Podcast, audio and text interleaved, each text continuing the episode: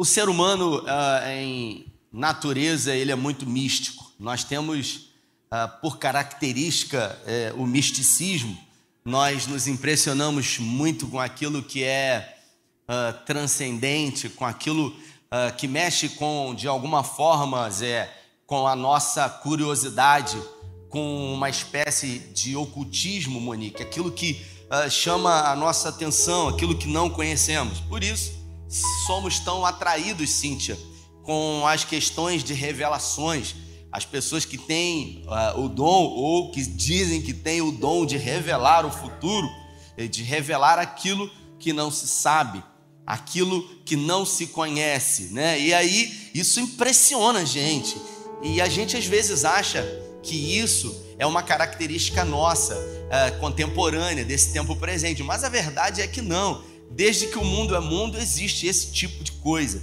A Bíblia fala que havia um homem chamado Simão, uh, o encantador, ele era uma espécie de mágico, alguém que detinha algum certo poder de uh, ludibriar as pessoas. E isso fazia com que as pessoas eram encantadas com ele. E a Bíblia fala que ele, ao ver o poder que era utilizado pelos apóstolos, como Pedro, por exemplo, ele desejou pagar a Pedro uh, para obter esse poder, para utilizar esse poder em benefício próprio. E o misticismo ele acaba nos uh, levando a ser um pouco até supersticiosos eh, de alguma maneira. Antes de eu colocar uh, um vídeo para que a gente possa entrar na mensagem de hoje, eu gostaria de contar uma história. Eu já contei essa história aqui algumas vezes mas essa história ela faz muito sentido dentro dessa questão mística que nós vivemos. Há alguns anos atrás eu tive um problema, um infarto ósseo na cabeça femoral. Eu tive problema nas duas pernas. Por isso, para mim, foi tão importante correr 5 quilômetros depois de uma grande superação. Eu fiquei é, praticamente sem andar normalmente, fazendo uso de moletas por muito tempo uh, fui diagnosticado com esse infarto ósseo e quase precisei uh, me submeter a um procedimento cirúrgico para botar prótese nos meus dois quadris, nas, nos dois lados. E eu me lembro que um irmão aqui da igreja, hoje ele mora nos Estados Unidos, tem cidadania americana, o irmão dele estava com câncer. E o Jair, ele andou muito abatido, muito cabisbaixo. E um dia eu perguntei a ele, eu era líder de célula na época, e eu falei para ele: o que, que houve? Ele falou: meu irmão está com câncer, já num estado bastante avançado. E eu disse para ele: eu vou lá visitar o seu irmão, vamos lá, que eu quero orar pelo seu irmão com você. Ele falou: meu irmão mora no Espírito Santo. E eu falei para ele: então a gente vai no Espírito Santo, nós vamos orar pelo seu irmão. Eu levei um irmão que toca violão, eu pensei na minha cabeça, Monique, a gente vai fazer um culto lá. Então vou levar um que toca violão e eu levei um irmão que tinha sido curado de câncer. Um irmão que tinha passado pelo câncer duas vezes em lugares diferentes do corpo. O primeiro câncer que ele teve foi aqui no trapézio. Ele foi submetido a um procedimento cirúrgico, fez quimioterapia, radioterapia. E o segundo câncer, ele teve leucemia, um câncer no sangue. E ele também passou por todo o processo, fez um transplante de medula e ele também foi curado. E aí eu levei é, o irmão que toca violão, levei o irmão que havia sido curado, fui eu, e o Jair, em, no Espírito Santo, o irmão dele, uh, um jovem de 41 anos, mas uh, com um sucesso incrível na sua vida profissional. Ele uh, detinha jazidas de granito, fazendas, que ele extraía os granitos e ele vendia para o mundo inteiro. Então o dinheiro não era problema para ele. A gente pegou o carro e foi. E eu me lembro que na noite que a gente chegou lá, dormimos na casa da mãe do Jair, no outro dia fomos na casa do Rodrigo. E o Rodrigo uh, bastante debilitado, e eu, obviamente, usando boletas. Aquela coisa, eu pensei, como que eu vou orar por uma pessoa que está com câncer usando moleta? Faz sentido isso ou não, gente? É passivo uh, de passar pela nossa cabeça a ideia de que a gente, por estar numa condição, uh, a gente não pode ser usado por Deus. Faz sentido isso ou não? E eu, obviamente, falei: Isso é um problema. E quando a gente chegou na porta dele, e eu estava sentindo muita dor, Monique, Eu não podia andar sem muleta. O médico falou: você não pode nem andar, cara. Você tem que ficar em repouso. Eu fiz a viagem andando com moleta. E naquele dia, uh, Cíntia, quando parou na porta do Rodrigo, eu deixei as moletas dentro do carro. Eu falei, eu não vou orar por ele com moleta. Porque senão, pelo amor de Deus. Então, é aquela coisa, a gente quer passar uma imagem. É, uma imagem de que a gente está bem. Eu deixei as moletas no carro. Irmão, que sacrifício. Uma dor terrível. Uma dor terrível. Eu fui mancando e, e disfarçando que não estava sentindo dor. E quando a gente tocou a campainha, o Rodrigo atendeu. Ele estava muito debilitado. A empregada dele atendeu. Ele veio com uma espécie de bengalinha assim, bem devagar. Um jovem de 41 anos, mas o câncer havia agredido demais o seu corpo. E o irmão dele falou: Caramba, meu irmão, você está você tá com moleta igual o pastor, ele deixou no carro. E ali eu fui desmascarado.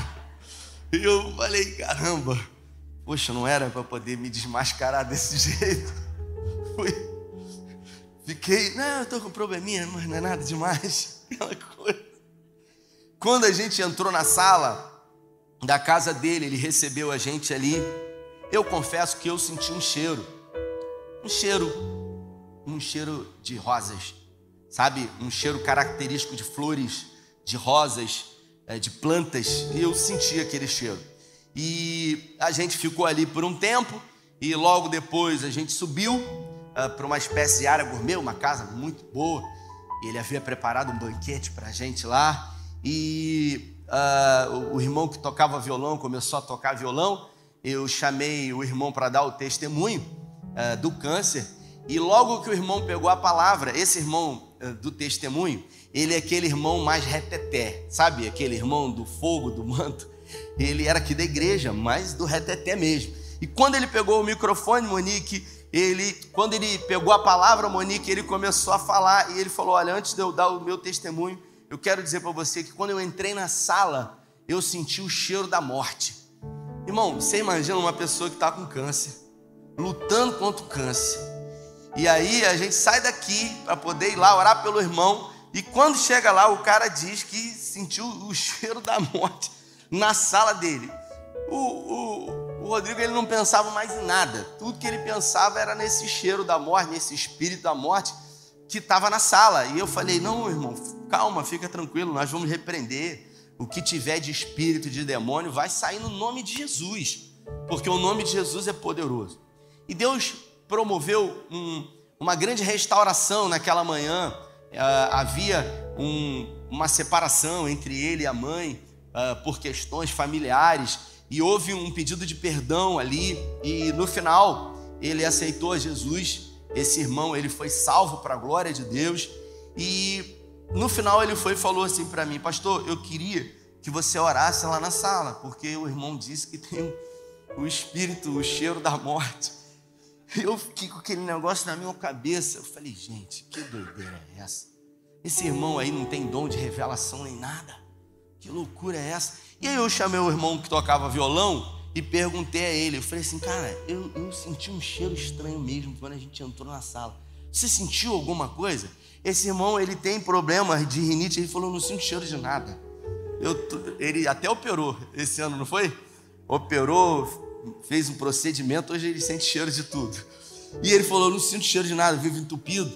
Eu, sem moleta, mancando, eu falei, cara, eu vou descer, porque eu tô cismado com esse negócio. Eu tô achando que esse irmão tá meio maluco.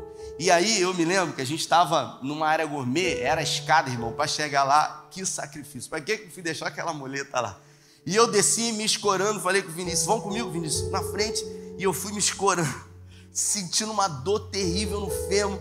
E quando eu entrei na sala, eu senti novamente aquele cheiro. Um cheiro de rosas, um cheiro de plantas. Falei, Falei, gente, realmente tem um cheiro aqui. E eu olhei para o canto assim, havia um, uma espécie de vaso com umas varetas para cima, aqueles aromatizantes. Quando eu botei o nariz ali, eu falei, achei o cheiro da morte aqui. E aí eu queria que você entendesse o porquê, o que que fez aquele irmão dizer que sentiu o cheiro da morte. Normalmente, qual é o momento da vida em que nós temos o contato com flores, com rosas ou com plantas? Me diga você no momento do velório. É muito característico isso. E ele fez uma associação naquele momento quando sentiu aquele perfume de flores ou de rosas. E aí, você imagina a minha situação, Carlinha, para poder dizer para ele, né, que o irmão havia sentido um cheiro da morte que não era o cheiro da morte, que era o cheiro. Eu me lembro que eles logo desceram e aí o, o irmão que sentiu o cheiro, quando entrou na sala, já falou: Olha, aí eu falei, irmão, eu estou com a direção aqui, Deus já falou comigo, deixa que eu vou conduzir um negócio aqui. Aí ele ficou quieto e ele falou: Eu vou orar. Eu falei: Eu vou orar e esse espírito, esse cheiro vai embora no nome de Jesus. Eu orei, aquela oração forte, aquela oração poderosa, e eu falei: Olha, acabou tudo mesmo, para a glória de Deus. E ele, ai, graças a Deus, pastor. Uh, nós não temos o controle sobre todas as coisas, mas temos o controle sobre algumas coisas, como eu disse. E uma delas foi ter a oportunidade de pregar para o Rodrigo, que foi salvo naquela manhã. Lamentavelmente, o Senhor aprove recolhê-lo. Ele já está na glória. E um dia, obviamente, encontraremos ele novamente. Bom, entrando na mensagem de hoje, eu gostaria que você, com muita atenção, assistisse um vídeo e logo após eu vou pregar sobre essa mensagem desse vídeo. Pode soltar o vídeo aí.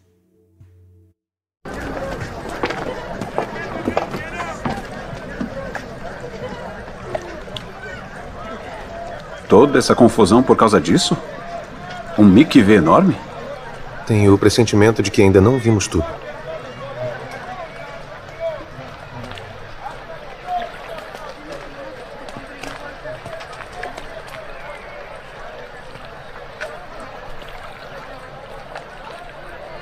É ele. Quem? Ele. Aquele que está aqui há mais tempo, mas não devia. Aquele triste. Porque eu tenho a impressão de que não é apenas uma conversa. Nós precisamos ficar atentos? Não. Apenas fiquem comigo e observem.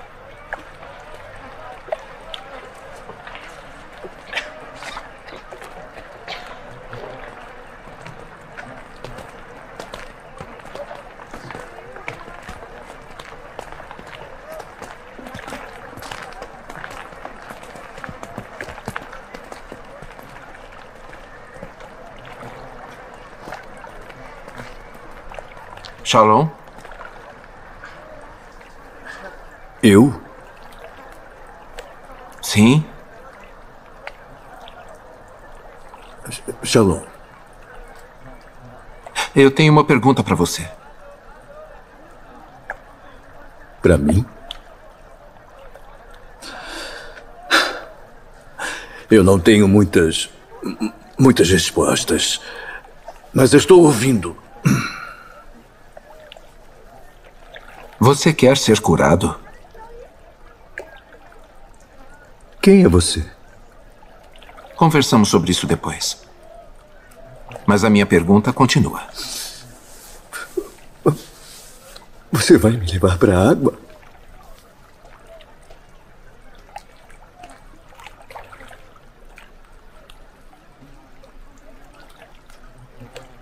Oh, olha, eu estou tendo um dia muito ruim.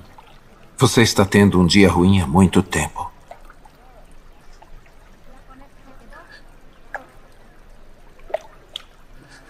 E então? Senhor, eu não tenho ninguém que me ajude a entrar no tanque quando a água é agitada. Enquanto eu estou tentando entrar, os outros chegam antes de mim. Então, Olhe para mim. Olhe para mim. Não foi isso que eu perguntei. Eu não estou perguntando quem está ajudando você, ou não está ajudando, ou quem está atrapalhando. Estou perguntando sobre você. Eu. Eu, eu tentei. Por muito tempo, eu sei. E você não quer falsas esperanças de novo, eu entendo. Mas este tanque não tem nada para você. Não significa nada. E você sabe. Mas você ainda está aqui. Por quê?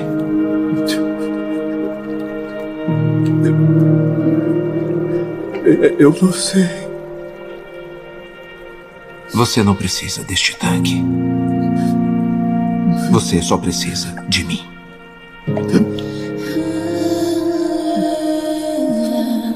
Então, você quer ser curado?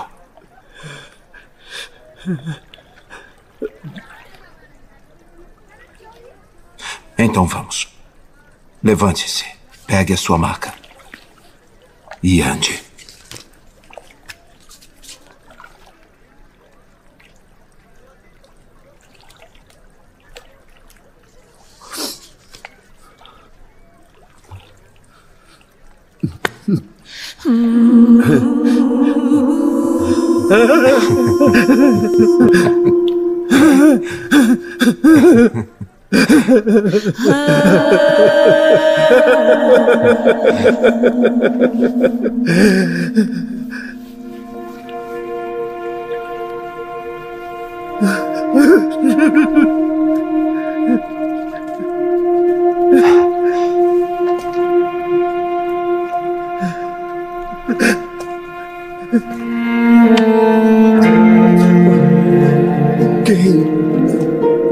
Está na hora de você andar, como ele disse. Não se esqueça da sua maca.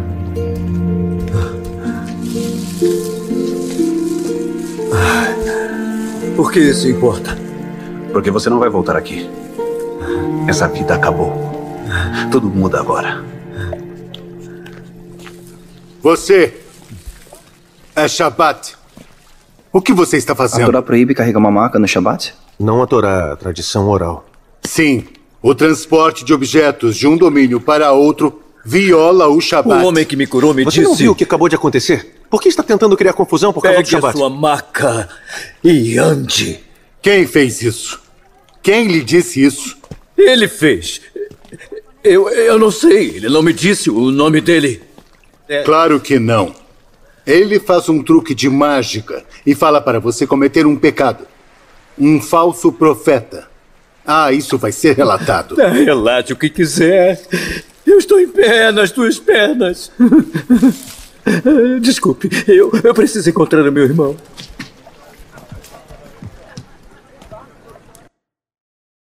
Você pode fechar os seus olhos, Pai. é, esse filme retrata a tua palavra e em graça nessa noite pedimos que o Senhor fale conosco, que o Senhor tenha liberdade na nossa mente e no nosso coração, que a tua palavra que é viva e poderosa possa tão logo ao sairmos daqui mudar a nossa percepção, mudar a nossa realidade, mudar o nosso destino, mudar o nosso foco diante daquilo que temos vivido. Oramos com fé, agradecidos em nome de Jesus. Eu resolvi trazer ah, um pedaço do episódio do The Chosen, não sei se você já assistiu, mas é bastante real e impactante a humanidade de Jesus. Esse texto ele se encontra no Evangelho de João, no capítulo 5. Nós estamos diante de um dos milagres mais incríveis que Jesus realizou, esse especificamente no tanque de Betesda ali próximo à porta das ovelhas, onde Jesus, ao entrar pela porta das ovelhas, ele teve a oportunidade de ir ao encontro de um homem paralítico que estava nessa condição humana há 38 anos. O texto de João ele revela que haviam ali centenas de pessoas, afinal era um grande tanque com cinco ah, alpendres ou cinco varandas e esses esses necessitados eles se acomodavam ali eh, entre essas cinco varandas. Havia um mito, havia uma fábula, uma espécie de crença de que de vez em quando um anjo ele agitava as águas e quando o anjo ele agitava aquelas águas, a primeira pessoa que descia as águas era curada. Uma espécie de misticismo que prendia a atenção das pessoas e fazia com que aqueles doentes permanecessem ali por muito tempo, acreditando que era possível, uh, uma vez que a água fosse movimentada. Jesus, então, uh, de uma forma muito intencional, vai ao tanque de Betesda em direção a esse homem. O texto não fala que outras pessoas foram curadas, senão esse aleijado, esse coxo, e é específico em revelar que ele realmente teve um encontro individual com Jesus. Jesus desce as escadarias, eu estive lá, tive a oportunidade de ir a esse lugar, no meu Instagram lá tem um vídeo que eu prego uma breve reflexão no tanque de Betesda. Jesus ele desce e Jesus se aproxima desse homem que estava ali há muito tempo e Jesus faz uma pergunta óbvia para aquele homem, perguntando para eles é: queres ser curado? E essa pergunta é uma pergunta redundante, afinal, qual é o maior desejo de alguém que não anda? Voltar a andar. Qual é o maior desejo de alguém que não enxerga? Voltar a enxergar. Qual é o de maior desejo de alguém que não escuta? Voltar a ouvir ou ouvir pela primeira vez. E não foi diferente com aquele homem. Mas, curiosamente, a resposta dele é uma resposta reveladora. Ah, a onisciência de Jesus nos faz entender que ele conhecia e sabia todas as coisas. Ah, por isso, Netinho, se ele conhecia e sabia todas as coisas, por que é que Jesus fez questão de perguntar a alguém que estava esperando a sua cura há 38 anos se ele realmente queria ser curado? Pergunta para quem está do seu lado. Por que, que Jesus perguntou isso para ele? Pergunta aí. Pergunta aí, Jéssica, Galtinho falou o que, Jéssica? Falou nada, né? É curioso, irmãos, porque o homem ele podia olhar para Jesus e dizer: Eu quero, agora. Depende de quê? O que eu puder fazer, estiver ao meu alcance, eu vou fazer. E uh, Jesus, aqui uh, nesse trecho uh, dessa série, se dirige para ele e ele diz: Eu estou tendo um dia ruim. E Jesus diz para ele: Você está tendo um dia ruim há muito tempo. Ou seja, você está há muito tempo na expectativa e as suas expectativas elas são frustradas, elas são derrubadas. Não existe uma condição de alguém que possa resolver o seu problema. E Jesus se abaixa então e pergunta novamente para ele, e ele diz: Eu não tenho ninguém porque todas as vezes, o Evangelho de João, no capítulo 5, diz que todas as vezes ele dizendo que a água é agitada e que eu tento me arrastar até a ponta do tanque, alguém sempre desce no meu lugar. Ele traz a ideia de que muitas são as vezes que nós vemos milagres em pessoas à nossa direita, à nossa esquerda, mas com a gente não acontece. E as expectativas, elas só são crescentes de qual será o momento em que Deus fará o milagre na nossa vida. Mas a resposta desse homem não é uma resposta óbvia, é uma resposta de terceirização de responsabilidade, porque ele diz: Eu não tenho ninguém. Jesus pergunta: Queres ser curado? E ele diz: Eu não tenho ninguém. E Jesus novamente se dirige a ele, dizendo para ele: Eu não estou perguntando uh, quem está te ajudando, ou quem não está te ajudando, ou quem deveria te ajudar e não está ajudando a você. Eu estou perguntando sobre você. E isso revela muito para nós, Cíntia, porque uh, se Jesus realmente quisesse somente curar a enfermidade física daquele homem, ele já teria feito isso, sim ou não? Sim. Mas por que que Jesus ele começou a tecer um diálogo? Porque havia uma cura uma necessidade de cura intrínseca, uma necessidade de cura na alma que não era visível, de alguém que estava ali há 38 anos num estado de autocomiseração, de pena de si mesmo, num estado de vitimismo, num estado de terceirização da responsabilidade para aqueles que deveriam ou que poderiam ajudá-lo ou fazer alguma coisa por ele. E Jesus então olha para ele e diz: Esse tanque não tem nada para você. Esse tanque ele não pode produzir nada na sua vida. Esse tanque ele não pode realizar o seu milagre. Tudo o que você precisa é de mim. Tudo o que você precisa está em mim, não está nesse lugar. Eu queria perguntar para você, qual é o seu tanque de Bethesda? O que que você tem se agarrado a vida inteira com crenças uh, religiosas ou com misticismo diante de coisas que aconteceram na sua vida? Talvez uma dor que você carregue como um animalzinho de estimação, talvez um ressentimento, uma mágoa, uma dor, uma traição, um abandono, alguém que você carrega ou algo que você carrega dentro de você há muito tempo e que, ao ser confrontado uh, diante de momentos como esse na palavra, automaticamente a sua mente, num sentimento de defesa, diz: Não, uh, eu tenho esse sentimento porque aconteceu isso, porque Fulano fez isso, porque Fulano fez aquilo, porque eu não tive isso, eu não tive aquilo.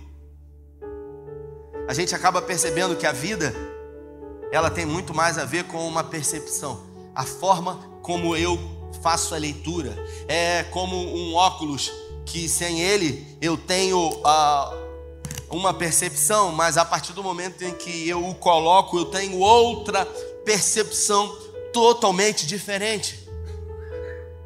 Por isso, se possível fosse você uh, tomar a percepção da pessoa que está ao seu lado da vida e você tivesse a oportunidade de pegar um óculos espiritual dessa pessoa e colocar, você veria a sua vida de uma forma diferente. Aquele homem, ele decidiu estar ali tentando por muito tempo.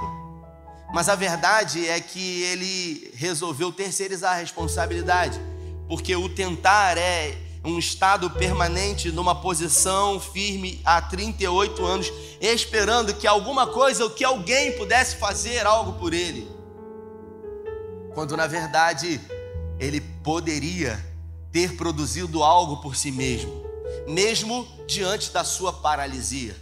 Tem um outro episódio do The Chosen que um dos discípulos, chamado Tiago, ele era uh, manco, ele mancava de uma das pernas. E Tiago, ele presencia, quem viu esse episódio? Tiago, ele presencia muitos milagres que Jesus havia realizado na vida de pessoas. Tiago foi testemunha, Monique, de milagres que foram realizados diante dos seus olhos. E Tiago, ele começa a entrar em crise, porque ele era manco. Uh, ele tinha dificuldade nas caminhadas de acompanhar o grupo no mesmo ritmo. Ele tinha uma espécie de complexo de inferioridade e até mesmo vergonha por causa ah, da sua perna, por causa da sua dificuldade em andar. E o texto diz que Jesus percebeu isso e ele entrou em crise. E ao entrar em crise, em algum momento, Jesus vai diante dele e pergunta para ele: Você quer ser curado? E ele, da mesma forma, fala: Ah, eu, eu estou em crise, porque eu vejo fazer na vida de todo mundo. E Jesus fala para ele: Você acredita que Deus pode te curar? E ele diz: Sim, eu acredito, eu tenho visto isso. E Jesus diz para ele: Você acha que você poderia testemunhar assim como esses homens e mulheres têm testemunhado sobre o milagre que Deus poderia realizar na sua vida? E ele diz: Sim. E Jesus diz para ele: ah, Você acha que o impacto do seu testemunho seria maior ou menor se você continuasse nessa posição e ainda assim testemunhasse daquilo que Deus fez, não no milagre físico, mas numa transformação de alma na sua vida. Ele fica sem entender. A gente, às vezes, tudo que quer é que o Senhor ele cure uma cura que é visível, algo que é aparente aos olhos, algo que é cobrado diante da sociedade. Eu tenho um problema nas mãos, eu tenho um problema no braço, eu tenho um problema no olho, eu tenho um problema no seio, eu tenho um problema na cabeça, eu tenho algum tipo de problema e esse problema é visível.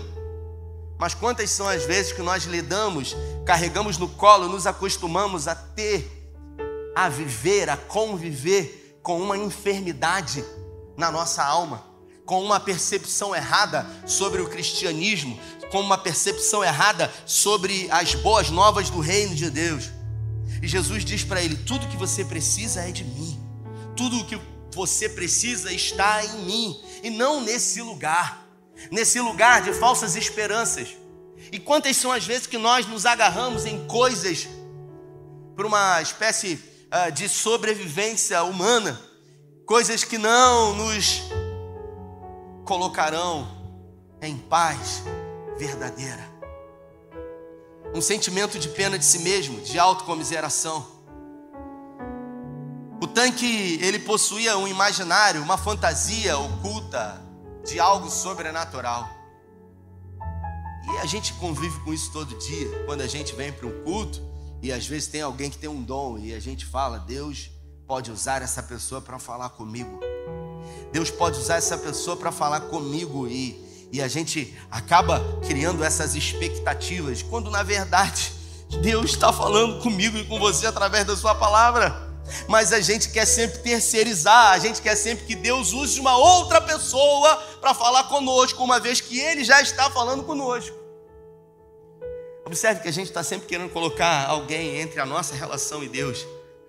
A gente está sempre querendo, de alguma forma, que Ele use. E por isso, quando vem uma pessoa ah, com uma má índole, porque irmãos, é muito fácil eu chegar aqui e falar assim: Deus está dizendo para alguém que veio aqui nessa noite com um problema. Quem aqui tem problema? Levanta a mão. Quem aqui tem problema?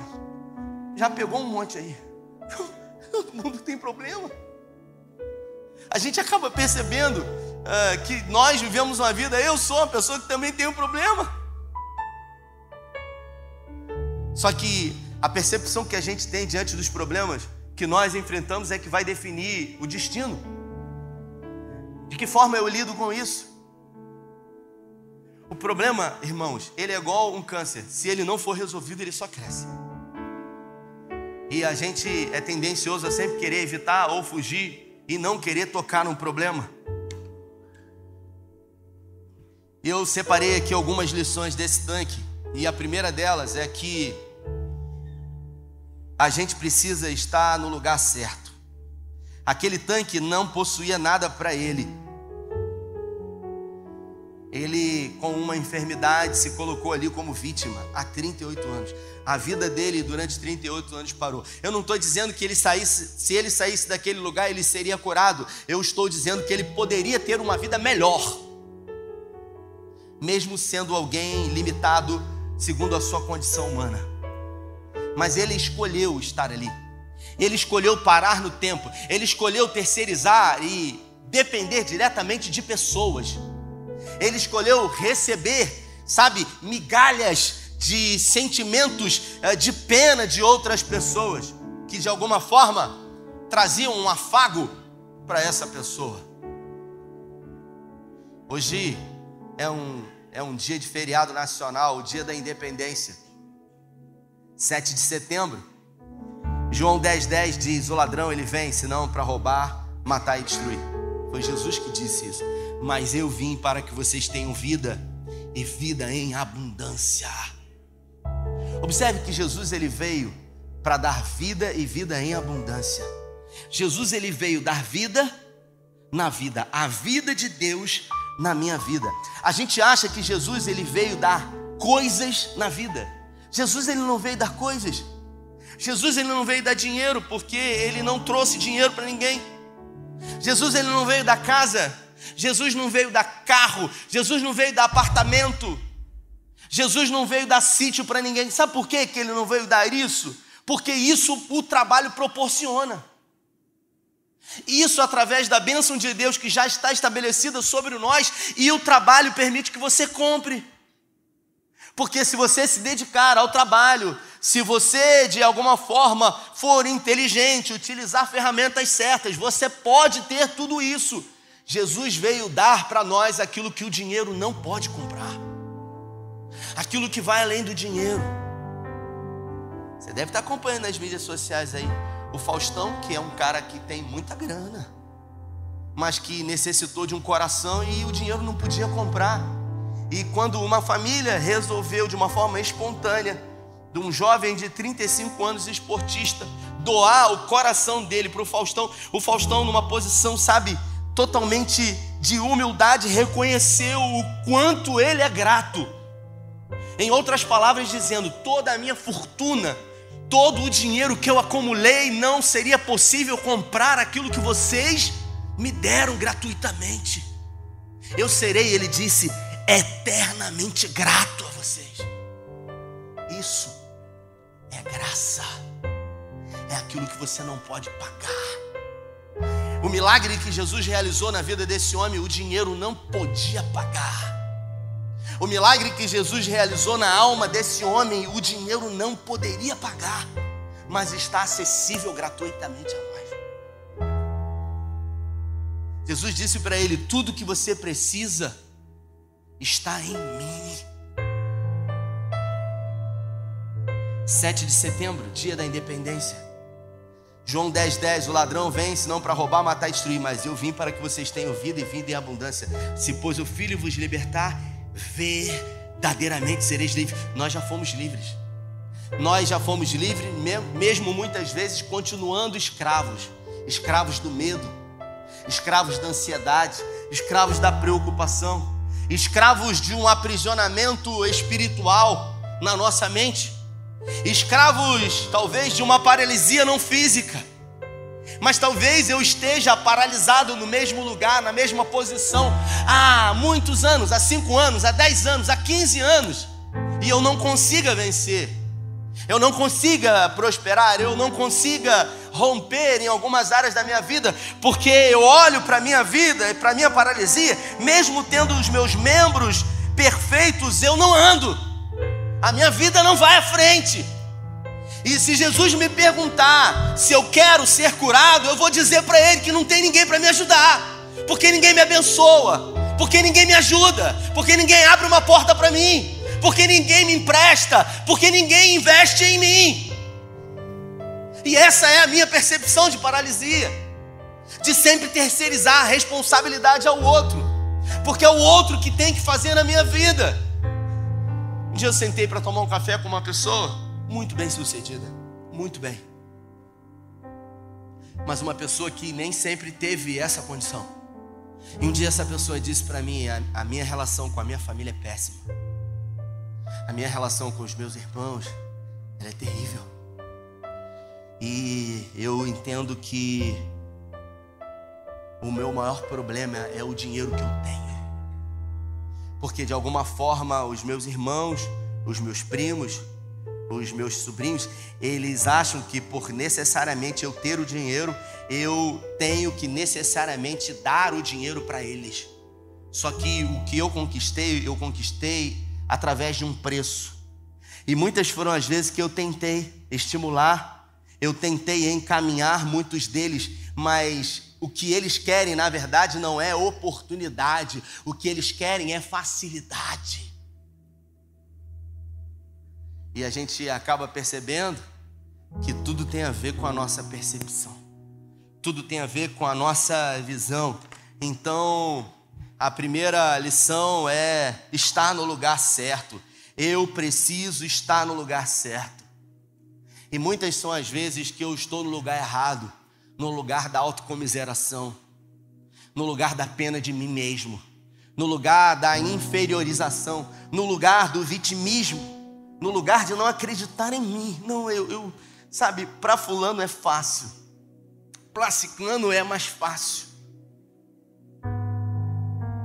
Eu vou falar de novo sobre a corrida, porque depois que eu tive problema nessa perna, eu fui curado, não precisei operar.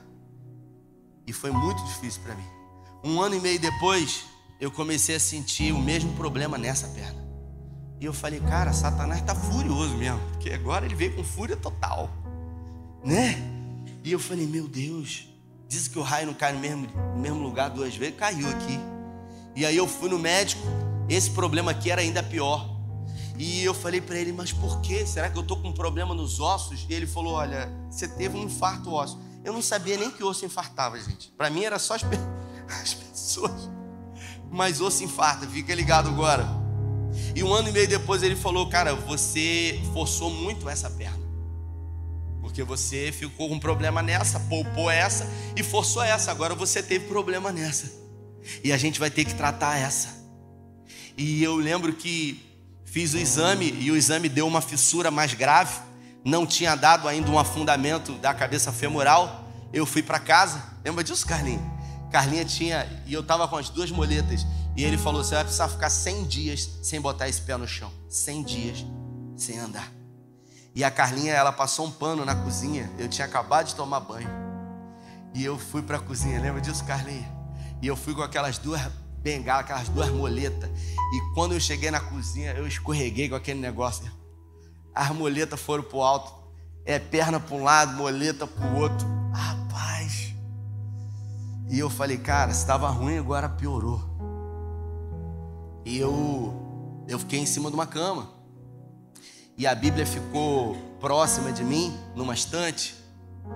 E eu não li a Bíblia aquele dia, não li a Bíblia naquele, no outro dia. Resolvi começar a maratonar algumas séries na internet. E eu fiquei uma semana sem ler.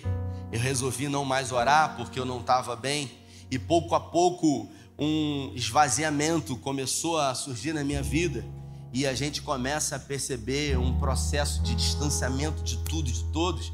As pessoas queriam me visitar e eu falava: Não, Carla, fala que eu vou para o médico, fala que eu não posso. E a gente começa a dar desculpas para a gente não ver ninguém, para as pessoas não nos verem naquela posição. E aí a gente acaba percebendo que a gente está se autocomiserando. A gente está se isolando e a gente quer estar nesse lugar. Porque, irmãos, parece paradoxal o que eu vou dizer, mas existe de alguma forma, e a psicologia revela isso, um certo gozo, um certo prazer num estado depressivo também, onde você não quer estar ali, não quer ser incomodado ou sair dali. Segunda coisa é abraçamos a nossa dor, feridas e traumas e abandonos e não conseguimos uh, nos libertar dessas coisas. A terceira coisa é ir à pessoa certa. É buscar ajuda no lugar certo, a pessoa certa. E tudo o que você precisa está em Jesus, na pessoa de Jesus porque toda a libertação de alma está nele, está na palavra dele. Quanto mais eu me relaciono com a palavra dele, eu me relaciono com ele. Quanto mais eu leio a palavra dele, eu me encho dele, me esvazio das minhas questões idiosincráticas, dos meus questionamentos, das minhas dúvidas. Talvez você esteja paralítico ou paralisado há muito tempo Talvez alguns sonhos estejam deitados num tanque de Betesda há muito tempo. Talvez alguns sonhos estejam engavetados há muito tempo por coisas uh, que têm pressionado você a não tentar outra vez, a não conseguir diante de frustrações. Porque quando Jesus chegou para aquele homem e perguntou se ele queria ser curado, ele disse: Eu não tenho ninguém.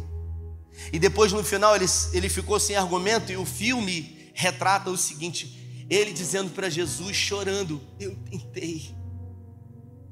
Assim como você, que muitas das vezes deve ter tentado e se frustrou, tentou e não conseguiu, tentou e se decepcionou, em algum momento você não quer tentar mais, porque você acredita que, que não é mesmo para você vencer, que não é possível para você.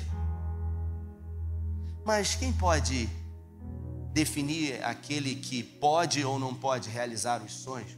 Quem pode estabelecer aquilo que é possível ou não é possível? Romanos no capítulo 8 diz que se Deus é por nós, quem será contra nós? Por isso tudo é possível aquele que crê. Eu vou repetir, tudo é possível aquele que crê. O que, que eu preciso nessa noite para eu me libertar dessa paralisia? Que, que eu preciso nessa noite para eu ser curado dessa paralisia que me faz ficar abraçado à autocomiseração? Tudo que eu preciso é colocar um óculos da fé. Tudo que eu preciso é olhar de uma forma diferente, de um ângulo diferente, com uma percepção diferente. Olhar com os olhos de Jesus para essa situação porque ele tinha pena dele mesmo, mas Jesus não tinha pena dele, porque Deus não tem pena dos seus filhos. Pena é um sentimento humano que nutrimos uns pelos outros. Deus não tem pena dos seus filhos, porque quando Deus olha para você, Ele já, já vê o seu futuro pronto. Repita comigo: meu futuro está pronto. Seu futuro está pronto nele. Deus já tem uma fotografia do seu futuro, Daniel. Deus conhece o seu futuro. Deus já esteve no seu futuro. Agora resta saber se você está disposto a se levantar. Resta saber se você está disposto a acreditar que é possível você tocar nas suas pernas, você pegar os seus sonhos novamente e tirá-los do papel e colocar em prática. Se coloque de pé. Nós vamos orar. Quero orar com você, porque eu creio que se Deus colocou essa palavra no meu coração, é porque existe cura da parte de Deus para você. E talvez a cura que você precise na sua vida não seja uma cura física, seja uma cura na sua alma, seja uma cura uh, de uma miopia espiritual de uma visão distorcida de si mesmo. Quando você olha para você, você vê de uma forma errada, você se enxerga menor do que os outros. Você olha para as outras pessoas e você vê as pessoas maiores, melhores, mais qualificadas, mais habilidosas do que você. Talvez você precise de cura nessa noite. A notícia boa é que tudo que você precisa está em Jesus e Ele está aqui nessa noite. Eu não quero mexer com a sua emoção, mas é exatamente em noites comuns como essa que milagres costumam acontecer na presença daquele que tudo pode. Porque todo lugar é comum até Jesus passar por ele. Todo indivíduo ele é comum até ele ser tocado. Porque ninguém toca como ele. Ninguém olha como ele. Ninguém ouve como ele. Foi num momento como esse, numa reunião simples como essa, que a minha vida foi transformada. Que diante de complexos de inferioridade, de medos, diante de autocomiserações, de baixa autoestima, de, sabe, de questões de abandonos que eu havia sofrido na minha vida e que me faziam buscar falsas alegrias em outros lugares. Eu tive uma experiência que mudou a minha vida. Por mais que eu tente falar, você jamais vai compreender, porque foi uma experiência única, individual e subjetiva que marcou e que mudou a minha vida. Eu decidi. Eu decidi entregar a minha vida, o governo, tudo a Ele. Mesmo talvez você que já fez isso em algum momento, mas ainda reserva algumas coisas dentro de você. Se essa palavra falou com você, eu gostaria de uma forma específica de orar com você hoje. Então sai do seu lugar. Vem aqui à frente. Eu quero orar com você. Isso. Sai do seu lugar. Sai do seu lugar. Isso. Sai do seu lugar.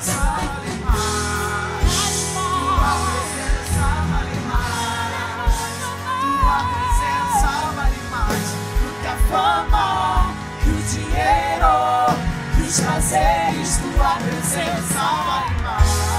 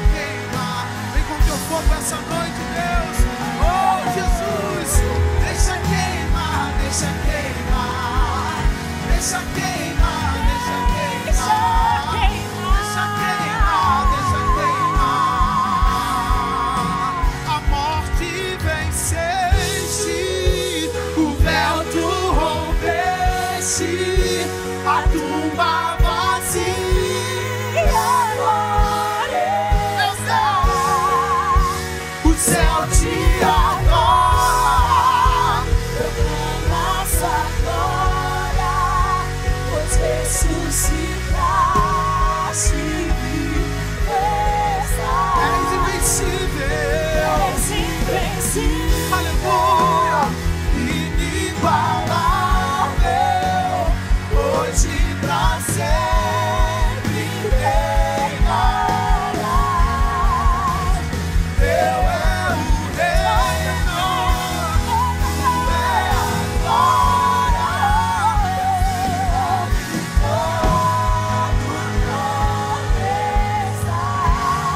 Bota a mão no seu coração. É no nome de Jesus, é no nome poderoso de Jesus, que nós declaramos sobre vidas aqui no teu altar a libertação. Nós declaramos a tua palavra, porque a tua palavra diz que se pois Jesus libertar, verdadeiramente seremos livres. E nós já fomos livres há mais de dois mil anos através da tua morte de cruz. Pelas suas pisaduras, nós fomos curados. O castigo que nos trouxe a paz esteve sobre ele. Nós declaramos mentes agora libertas de ansiedade, de preocupação, de medo. Eu declaro pelo poder do nome de Jesus toda paralisia existencial, tudo aquilo que impede você de romper, de viver aquilo que você ainda não viveu, de experimentar daquilo que você ainda não experimentou, de sonhar, de projetar, mas também de colocar em prática. Eu declaro que todos os planos idealizados do inferno para impedir, para atrapalhar e para dificultar que sejam jogados por terra no nome de Jesus. Que caiam agora os inimigos de Deus. Que sejam frustrados os planos de Satanás sobre a sua vida, sobre o seu casamento, sobre a sua família. Eu declaro agora uma mente nova, uma mente de Cristo. Eu declaro agora um revestimento do alto, um óleo novo, uma unção nova, capacitadora, revigoradora, restauradora. Eu declaro novos sonhos, eu declaro visões, eu declaro agora toda paralisia seja jogada por terra. Que você, assim como aquele homem, possa entender que tudo o que você precisa está em Jesus. Eu declaro agora sobre os seus sonhos, sobre os seus planos, sobre tudo aquilo que você tem como objetivo, que você levante agora e que você coloque em prática e que você ande pelo poder do nome poderoso de Jesus. Nós declaramos agora uma libertação do alto. Nós declaramos agora um start nos céus. Em nome de Jesus, guarda nossa casa, Senhor. Os nossos filhos, repreenda todo o intento do inferno sobre nós. É o que nós te pedimos e te agradecemos em nome do Pai, do Filho e do Espírito Santo. Se você crê, recebe e dê a melhor salva de palmas. Vai em paz. Deus te abençoe. Valeu.